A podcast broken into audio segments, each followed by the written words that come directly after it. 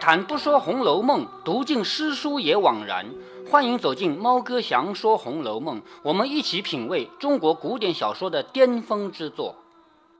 好，我们继续看啊，元妃，也就是贾元春回来了，终于回来了啊。却说元妃在轿内看此园内外如此豪华，因默默叹息奢华过费。也就是说，她在轿子里面隔着这个轿帘看外面。这么繁华，你知道为了他回来，贾府花了多少钱做了这个园子吗？是不是？连那个花，现在明明不开任何花，都用丝绸去做假花嘛，做的这么繁华，于是默默叹息奢华。哥，冬天不是有腊梅的吗？那就算有嘛，也就是一种花嘛，怎么可能有这么美的景色呢？是不是？好，忽然又见知佛太监跪请登舟，刚才不是坐轿子的吗？是不是？现在有太监过来跪着，请他上船。贾妃乃下雨。好，现在终于下轿子了。只见清流一带，势如游龙。清流就是清澈的流水嘛，清流一条过来，就像游龙一样。两边石栏上皆系水晶玻璃各色风灯。好，这个风灯是什么呢？风吹不灭的灯笼。因为一般的灯笼拎到外面去，风吹吹会灭掉的嘛。有一种专门在外面用的灯叫风灯，点的是。应该是用玻璃做的吧？那个时候玻璃比较名贵嘛，是吧？点的是如银花雪浪。什么叫银花雪浪呢？就是灯实在太多了，看起来就像银色的花很多，也像那个雪一样。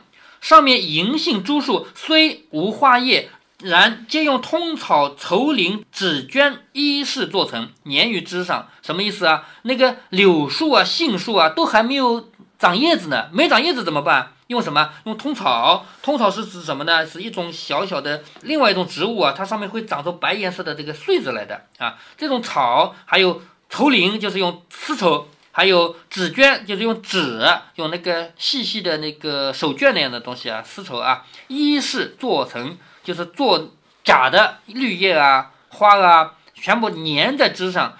每一株悬灯数盏，就是每一棵树上再挂几盏灯。更兼池中横性福禄，什么叫横性福禄呢？其实都是各种各样的植物，包括荷花啊、荇菜啊。荇菜是一种水生植物啊。福和禄呢是动物，福就是野鸭，鹿就是鹭鸶。那这些东西，鹭鸶，鹭鸶是一种水鸟，就是会到水里抓鱼的那种鸟。也都是用什么做的呢？用螺蚌、羽毛之类做的，就是螺蚌知道的吧？就是那个螺丝和蚌壳，对吧？用这个东西再加上羽毛做出来的假的，就是包括那个荷花。现在当然没有荷花了，是不是？荷花也是假的，那些动物也是假的，用这些东西做出来的。珠灯上下争辉，就那么多的灯，上上下下都亮的，叫上下争辉，珍惜玻璃世界，珠宝乾坤啊！玻璃再次说明啊，那个时候玻璃很名贵，不像我们现在玻璃到处都有啊。珍惜玻璃世界，珠宝乾坤。船上系各种精致盆景柱灯，珠帘绣敏，桂极兰绕。什么叫桂极兰兰绕呢？是很漂亮的船啊，还有桂花啊、兰花啊，都绕在上面。自不必说，好，这些东西就不用再说了。以而入一石缝，就是一个石头的桥洞，进入了一个石头桥洞，缝上一面扁灯，上面写着“了听花絮”，还记得吗？“了听花絮”到哪了？“了听花絮”这四个字应该在哪个位置啊？呃，那 不记得了，在恒芜院。知道吗？那写的“了了听花絮”四个字，按此四字，并有“有凤来仪”等，叫另外一个地方叫“有凤来仪”，还是在哪儿吗？哎，潇湘馆，对对对，皆系上回贾政偶然一时宝玉之客，亦才情耳。这些名字哪来的呢？都是上一次贾政偶然之间试一试宝玉的，就取出来的名字。那么现在为什么就真的用这个字了呢？难道他们家别人写的都不如贾宝玉吗？不是的，在这里作者补了一下啊，让我们不要太奇怪。补了一下什么呢？就是在这个贾元春还没有进入皇宫的时候，贾宝玉是他的弟弟，对不对？贾宝玉是贾元春教他认字的，就还小的时候，那个时候还没有到学校里去读书嘛，还没有请老师的时候，贾元春教贾宝玉认字的，教了他认了很多字。这个时候，如果贾宝玉能够写出来的。这个对联啊，名字啊都很好的话，那么姐姐看着不高兴吗？等于是师傅，对不对？所以正因为这个原因，才没有让别人去取这个名字和对联，就用贾宝玉的名字对联来了啊。这个姐姐进入皇宫以后呢，经常也带信出来对父母说，千万要好生养着，不严不能成器，就是不严加管束啊，不能成才；过严呢又怕不好，就是对他管得太严了呢，就又会把小孩给逼出病来，以致父母之忧。眷念切爱之心，刻未能忘。也就是贾元春到了皇宫以后，对这个弟弟，毕竟是他自己带大的嘛，对这个弟弟的这个这个眷恋之心啊，一刻也没有忘。所以前日贾政闻熟师，熟师就是私塾里的老师啊，背后站着贾宝玉说有才情。贾政还一开始还不相信，正好让他去提这个对联和名字啊，果然一试，哎，不错。虽然写的比较稚嫩嘛，但毕竟他是小孩嘛，于是他就干脆把这个给用出来了。其实也是为了让贾元春看看你自己教的弟弟现在已经很好了，是这个原因，对不对？所以就用了。好，闲文少述，作者说闲话不说了，闲文少述，却说贾飞看了四个字，笑着说：“花絮就花絮吧，干嘛要叫了听花絮？因为我前面介绍过，了和花都是指一个意思，都是花，对吗？”听和絮是同一个意思，都是指水边。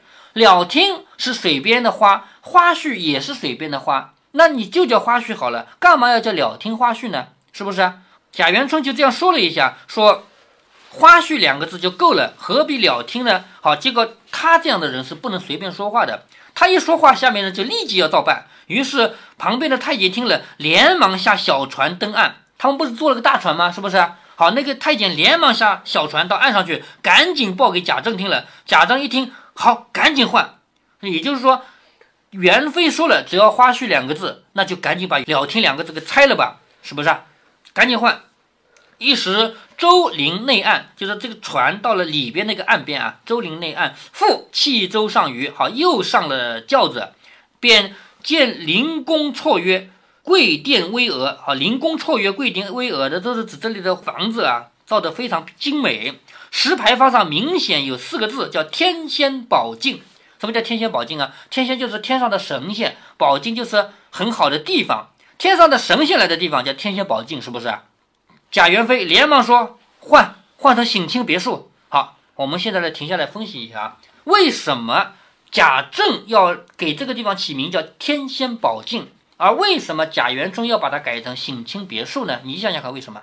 为什么？首先，站在贾政的角度啊，这个地方我们前面再来回忆一下，贾政让贾宝玉取一个名字，结果贾宝玉没没有空，他不是在想着我怎么这么眼熟啊？是不是？嗯。好，为什么这么写？我们回到小说外面来，作者是写小说的高手，他为什么要写贾宝玉看到这个牌坊这么眼熟，然后就没有心思了？叫他取名字，他也取不出来了。为什么要这么写？因为这里要取一个很俗的名字。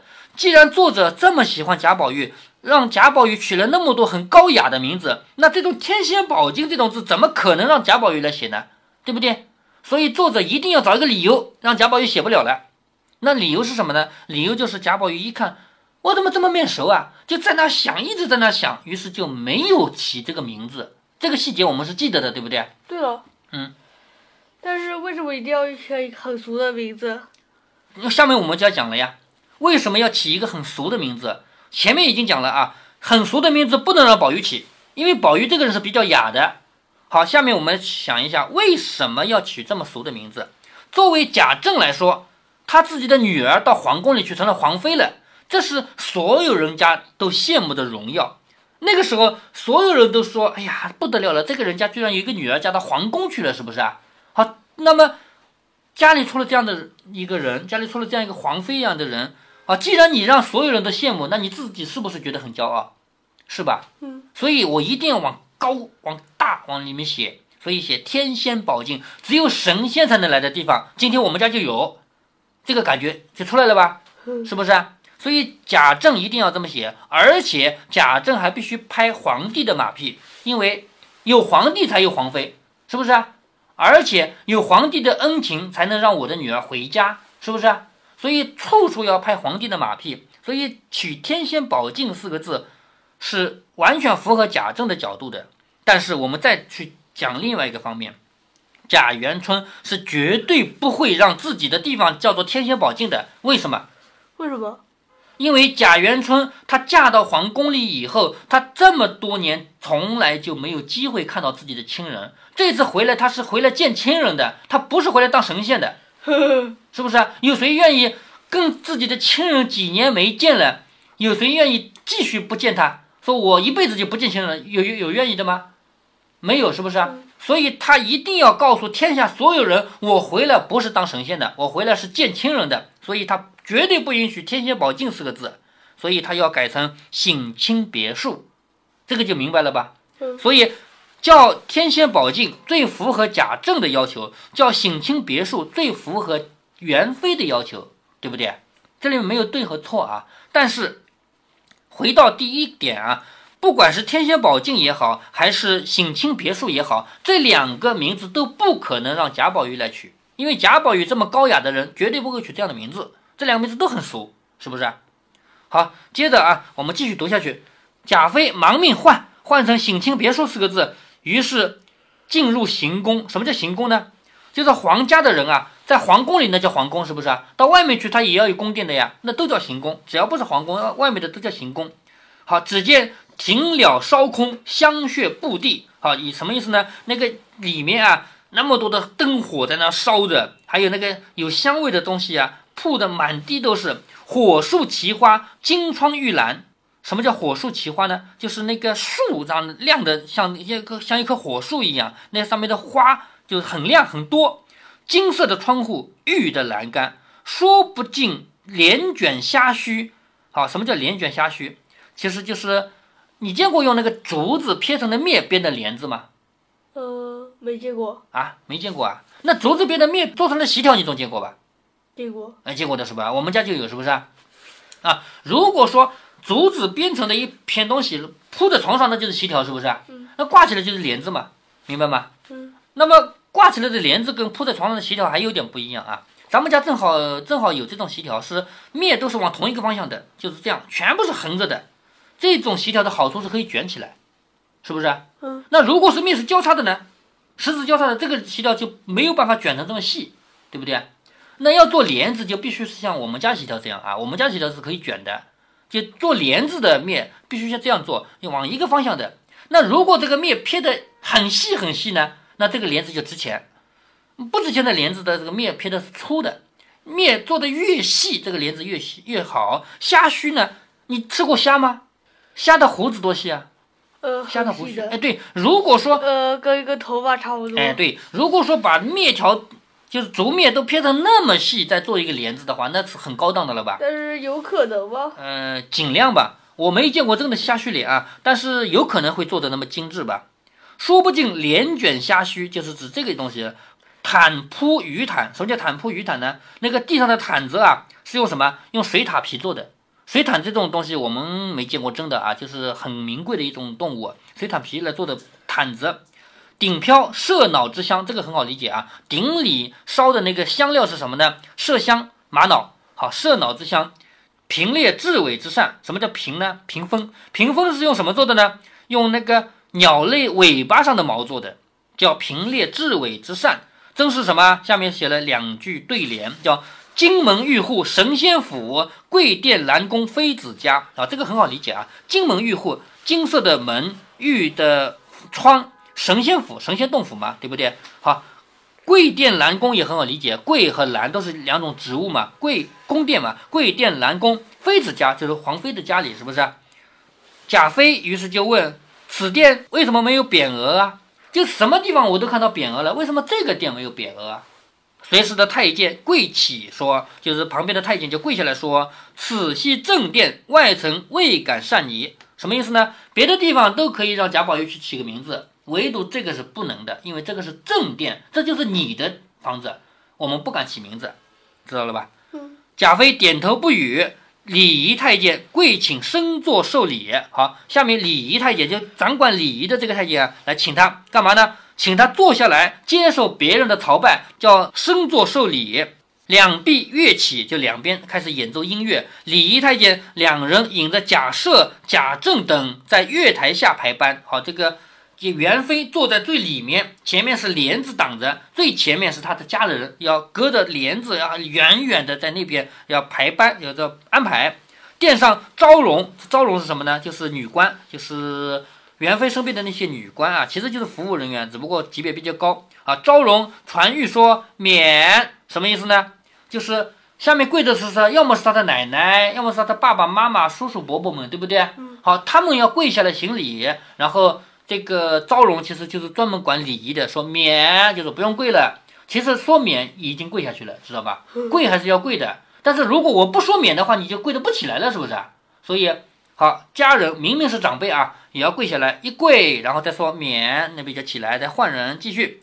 太监引贾赦等退出，又有太监引荣国太君。哈，荣国太君是谁呢？就是贾母，这最老的一辈啊，最长的一辈太君，以及女眷等自东街升月台上来排班。好，又女的又来跪下来，昭容又说免，于是引退。茶已三献，就是献了三次茶了。贾妃降座，月止。好，现在开始，元妃从椅子上下来，音乐也停了，退入侧殿更衣。好，现在又到旁边一个房屋里去更衣去了啊。方被省亲车驾出园，现在仪式已经结束了，就是这个跪拜仪式结束了，下面就开始真的要去，要离开这个位置啊，去可以去跟家人见面了。在见面之前，这个仪式很重要，必须要经过。马上呢，来到贾母的正室，好，到贾母房间去了，欲行家礼。好，什么叫家礼？刚才行的是国礼，知道吗？元妃是皇家的人，所以连贾母这样的人也要跪下来，这叫国礼。啊，如果排开这个国的层面不说，行家里是谁跪谁啊？你说看，谁跪下来？元春。哎，应该是元春向贾母跪下来，因为这是孙女和奶奶关系，是不是啊？所以要行家礼呢，就是元春要对贾母跪下来。好，但是贾母敢让元春跪自己吗？呃，不敢，绝对不敢，是不是啊？好，贾母等俱跪止不迭。好，元春还没来得及跪呢，贾母自己先跪下来了，请她不要跪，我自己是吧？你虽然是我的孙女儿，但是我受不起你这个跪拜，知道这个规矩了吧？好，贾母等俱跪止不迭，就是贾母先跪下来，让她不要跪。贾妃满眼垂泪，就是眼睛全是眼泪，方彼此上前私见。好，这个时候呢，就可以互相走到一起来，一手搀着贾母，一手搀着王夫人。好，这为什么这样搀？这个是奶奶，这个是妈妈，是不是？一手搀贾母，一手搀王夫人，三个人满心里有许多话，只是说不出，只管呜咽对泣。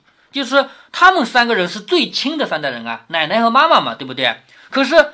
这么多年没见，按理说吧，照我们平常理解，按理说这么多年没见，一定有很多话要说吧。可是真的见到了面，说得出来吗？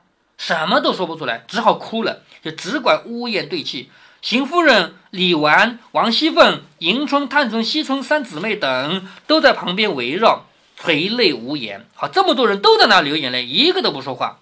半日，贾妃方忍悲强笑，就是过了好久啊。元妃才忍着悲痛，强行笑着安慰贾母和王夫人说：“当日既送我到那不得见人的去处，好容易今日回家，娘儿们一会不说说笑笑，反倒哭起来了。一会子我去了，又不知多早晚才来。好，这个话你看啊，我们一句句来分析啊。当日你们既然把我送到那个不得见人的去处，为什么他说皇宫是不得见人的去处呢？你现在能理解了吗？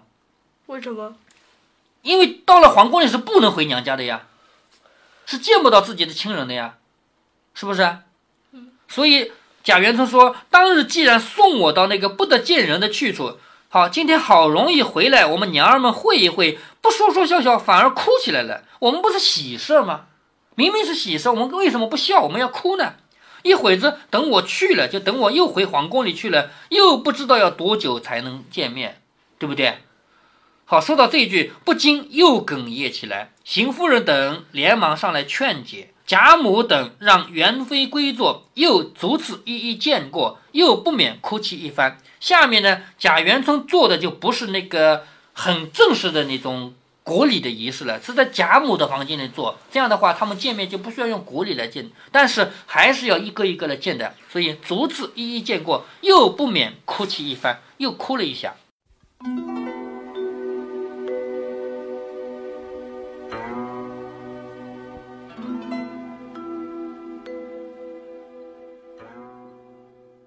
贾元春在游览大观园的过程中，看到“了听花絮”四个字，随口说了一句：“花絮二字便妥了，何必了听？”书中写到，旁边的太监忙下小船走了，这个“忙”字写出了当时的急促。其实站在贾元春的角度，我觉得他也没有要人立即修改的意思，或者说根本就不修改，也不是什么大问题。但是像元春这样的人物，他嘴里是不可以随便说话的。他只要说出一个字，底下的人就会立即大做文章。这样的事情，不管是古代还是现代，都是一样的。就在猫哥所在的城市，有一个很特殊的规定，官方叫做限摩，老百姓叫做禁摩。这事儿已经过去好多年了啊，也就是城区某一个范围内不允许开摩托车。当年推行的时候，上上下下怨声载道，反对的声浪很大很响。就猫哥我得到的反馈来说，整个常州上上下下没有一个人是赞同的，连具体执行的交警也不赞同。那么这么大一个政策落实下去，涉及到百万人口，总有一个起头人吧？是谁呢？我们作为普通百姓不得而知，只能猜。我们猜出来的结论倾向于。可能是某一个人随意说了一句，被当成很严重的事去执行了。类似的事情在猫哥的老家还有。现在开着车去我的老家，也就是我父母依然住着的那个村子。以前呢，一路上会经过好多个村子，那里有美丽的田园，有茂密的树林。就在前几年，我们那里大片大片的拆迁，把整个村子拆了。全民都赶上楼去，而且离这里好几公里，从此就变成了住楼房的了。猫哥，我的老家那个村子当然也是要拆的，但是却意外的保住了。突然之间又不拆了，具体原因我们作为普通百姓也只能靠猜。据说是有一位大官随口说了一句：“当年大片的拆是官员拍屁股的一句话，现在不拆也是官员拍屁股的一句话。”所以你现在去看，幸免于难的村子已经不多了，只有几个。猫哥家的村子算是保留下来的幸运者。回到《红楼梦》里来，我认为贾元春说出那句话的时候，他并没有打算让人去改，或者也没有要求立即改，但是他亲眼看到自己随口一句话，立即有人执行，所以元春一定会从中领悟到一个道理：不要随便说话。做人的智慧是不要表现出自己的喜好，你只要稍加表现，就算你自己是无心之举，总有人要拿来做文章。当年荆轲看到一个弹琴的小美女，觉得她弹琴的技艺好，就说了一句话：“我爱她这双手。”结果太子丹就把这双手砍下来送给她了。我相信，就算是一个刺客，也不会变态到拿一双砍下的手当玩具一样爱不释手。但是砍下的手无法装回，说出的话同样无法收回。不管是荆轲还是贾元春，都是瞬间要懂这个道理吧。如果您觉得猫哥的读书分享有益有趣，欢迎您点击订阅，这样您将在第一时间收到猫哥的更新提醒。如果您有什么要对猫哥说的，不管是赞还是批评，不管是提建议还是唠唠嗑，欢迎您在节目下方留言。您也可以加猫哥的公众号，四个字“猫哥在线”。您还可以加入猫哥的听友群中，微信群呢，用语音节目没有办法说清，还是 QQ 群方便，群号为八四九九六六八九九。不管加入 QQ 群，还是微信群，还是在节目下留言，还是在公众号留言，您都可以围绕着书中的智慧和读书的乐趣畅所欲言。好，再见。